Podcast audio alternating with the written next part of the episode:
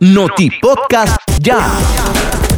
El colega Javier Araquistain Cisneros, conocido popularmente como el Chele Araquistain, falleció la noche del martes a los 64 años de edad a causa de complicaciones de salud. Era ingeniero civil de profesión y desde su niñez hasta los 20 años practicó múltiples deportes, convirtiéndose en el cronista deportivo más completo de la historia de Nicaragua. El 28 de noviembre del 2020 fue ingresado al Salón de la Fama del Deporte Nicaragüense durante una ceremonia realizada en un hotel de Managua. Mañana jueves será sepultado en el Cementerio General de Managua después de rendírsele homenaje póstumo en el nuevo Estadio Nacional de Béisbol.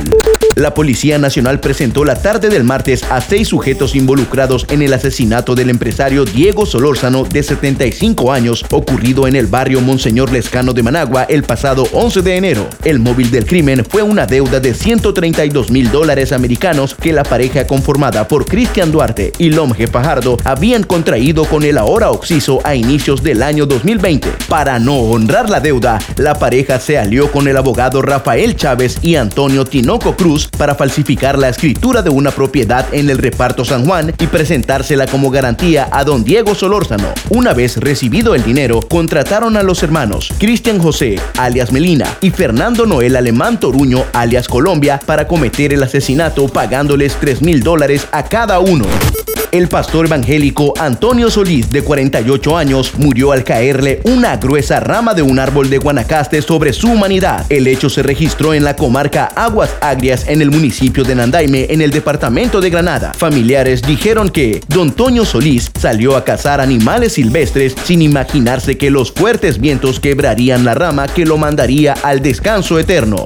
El ciudadano Evilarios, de 30 años, murió de manera accidental la madrugada del miércoles en el municipio de San Rafael del Sur, departamento de Managua. Cazadores de noticias dijeron que en supuesto estado de ebriedad, Edilarios perdió el equilibrio y cayó de un puente vehicular. El cuerpo fue recuperado en las riberas de un río en la comunidad Sánchez Norte, en el municipio de San Rafael del Sur el gobierno de Nicaragua realizó el lanzamiento nacional de la Estrategia de Prevención y Control de Incendios Forestales y Agropecuarios en las áreas protegidas. En esta estrategia participan bomberos unificados, brigadas ecológicas de los colegios y las familias campesinas y las instituciones del poder ciudadano, todos unidos para prevenir y combatir los incendios que se registren a lo largo de esta época de verano en el 2021.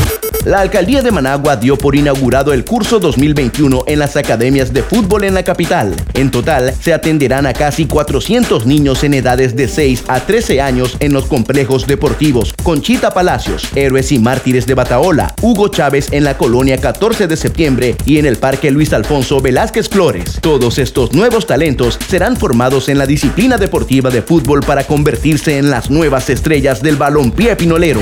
Noti Podcast ya. Stop.